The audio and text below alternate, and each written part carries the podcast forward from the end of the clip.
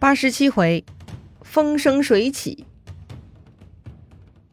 接着上一回，咱们继续说，晋灵公试图杀赵盾，结果没杀成，反而被赵氏家族的赵川给先灭掉了。死的时候呢，还不到二十岁。哎呀，这个叛逆少年真的是短命啊！好了，晋国呢又没国君了，得赶紧另立新君了。那么立谁呢？晋灵公有太子吗？也不知道啊，或许还没有孩子。哎，就算有了，估计晋国大夫们也不敢再扶立小孩了。哎，太危险了。于是啊，群臣商议，最终呢一致认可了一个方案，就是迎接公子黑豚回来，将他立为国君。公子黑豚啊，前面咱们也提到过他，他也是晋文公的儿子。公子黑豚的母亲呢，来自周王室，也算身份尊贵。当时公子黑豚就在首都当质子。赵盾呢，就派赵川去将他迎回晋国。这位呢，就是晋成公了。晋成公继位之后的第一件事情，就是恢复晋国公族。所谓公族呢，就是掌管公室贵族内部事务的官员。晋国的这个官职啊，在当年骊姬之乱的时候呢，已经被撤销了。主要是因为当时骊姬呢，要驱逐重耳、夷吾等公子，只要有公族在，公族呢就会组织安排收容这些公子。所以呢，骊姬要求废除公族，这样嘛，公子们就不被收容，就得全部流亡国外了。如今啊，骊姬的历史问题已经定性了，骊姬搞出来的决策自然应该纠正。于是呢，晋成公下令恢复公族，并且任命各卿大夫的嫡子担任公族。所以当时六卿的嫡子呢，都成了公族大夫，还分到了田地。当然了，卿大夫不仅有嫡子，还有夫人生的其他的嫡出儿子。以及小妾生的庶子，晋成公对这些人呢也有安排。嫡系的其他儿子任命为余子，庶子呢就任命为公行之职。所以从此晋国就恢复了公族、余子、公行三种官职，专门就是解决卿大夫的儿子们的就业问题呀。好了，新职位出来了，按照道理，赵家的嫡子已经是赵盾了，那么赵盾就该代表赵家出任公族大夫了。但是啊，赵盾向晋成公请求，让赵括担任公族。赵括，哎，这是哪位啊？难道是有名的纸上谈兵的赵括吗？非也。虽然名字一模一样啊，但纸上谈兵的赵括那是三百多年之后的赵氏后人。现在说的赵括呢，是赵崔的儿子。这位赵括的外公，那就是晋文公。他的母亲嘛，就是那个贤德的赵姬啊。因为觉得赵盾有才，所以主动让出嫡子的位置给赵盾，还让赵盾的母亲舒伟居于自己之上。这事儿呢，令赵盾母子都很感激赵姬。所以啊，如今有了新的好处，赵盾呢必须让给赵姬的儿子。赵括是赵姬的长子，于是呢，赵括成了公族大夫，而赵盾则居于其下。这件事情呢，又体现了赵盾的人品，果然他不是一般人哈。说回晋成公。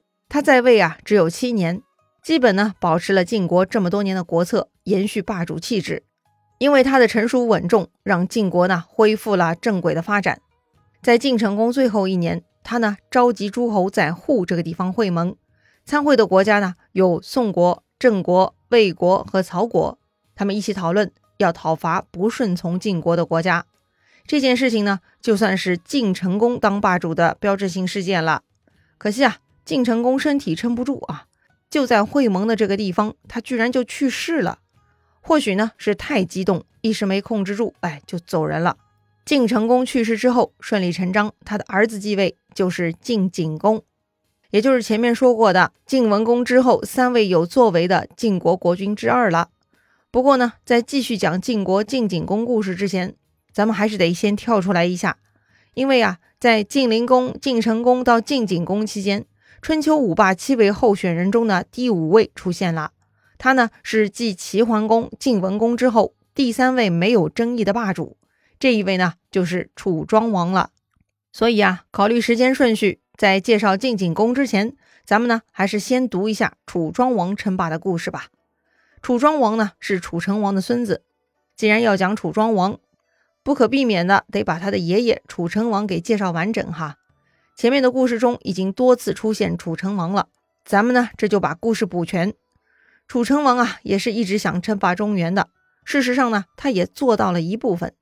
前面介绍宋襄公的时候就说过，当时中原不少小诸侯都已经听命楚国了，所以宋襄公才厚颜无耻提出让楚成王下令，使中原诸侯推举他宋襄公为门主这种不要脸的要求。结果呢，这事儿被楚成王给耍了，两国还开战了，让宋襄公闹了个历史性的大笑话，最终呢也死于战争负伤。说起来也真是悲催哈。话说呢，宋襄公那段时间最痛恨的中原墙头草就是郑国。郑国早先慑于齐桓公的压力，一直跟楚国保持翻脸姿态。可是呢，远亲不如近邻，楚国就在郑国身边，而齐国却远在山东海边所以呢。郑文公心里呢，总惦记着跟楚国交好，寻求抱大腿的机会。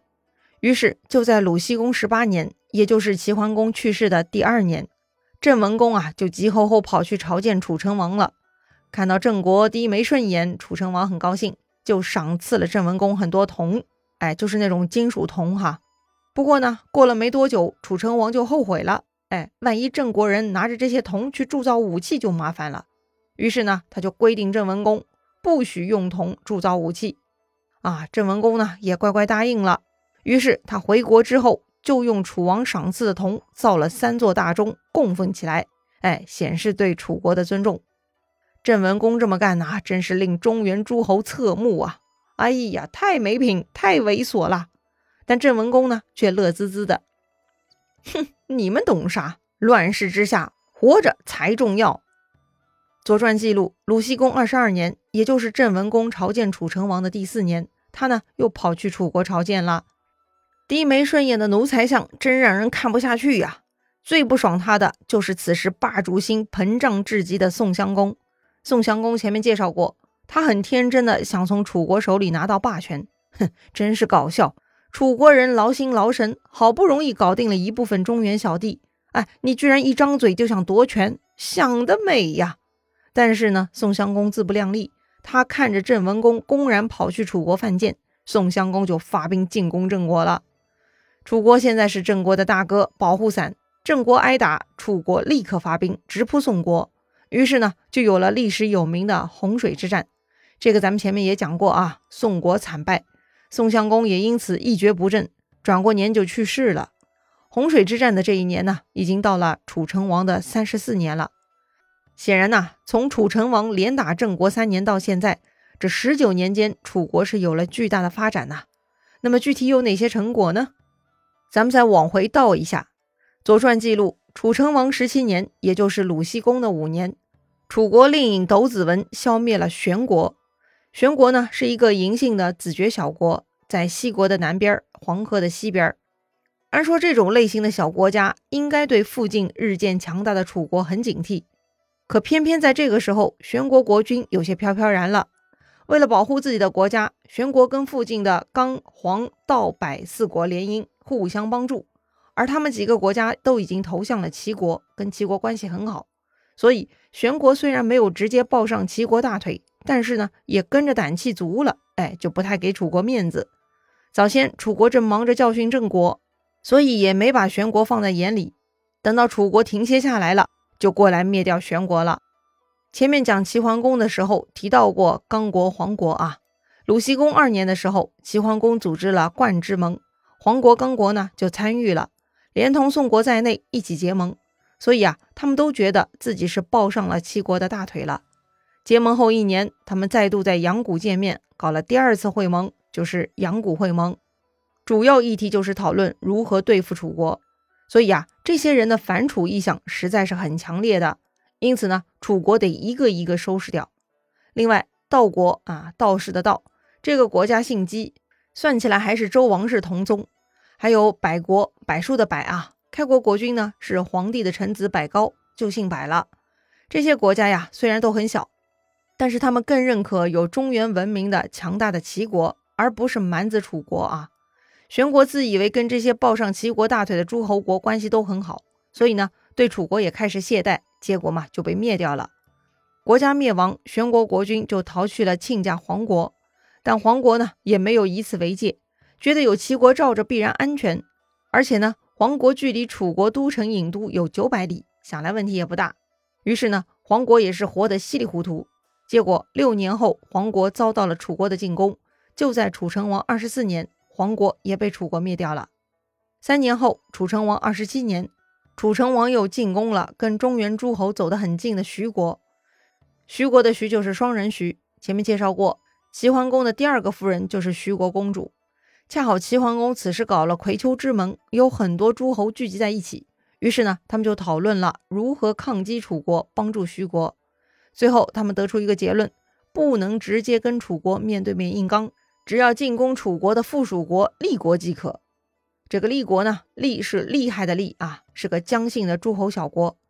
结果呢，立国挨打了，但徐国也没有幸免于难，一样被楚国给灭了。所以啊，围魏救赵的计策不是百试百灵的，也得在合适的情况下才行啊。在斗子文当令尹期间，楚成王教训了很多国家。除了上面提到的，还有不少啊，比如老冤家隋国，楚成王三十二年，《左传》记录，楚斗谷于途率师伐隋，取城而还。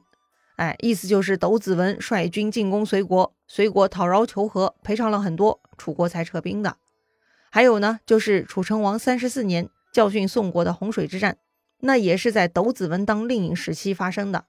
不得不说啊，斗子文对楚成王的事业贡献巨大。是楚国非常出色的顶梁柱啊！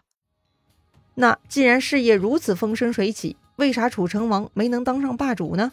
到底他还有啥遗憾呢？精彩故事啊，下一回咱们接着聊。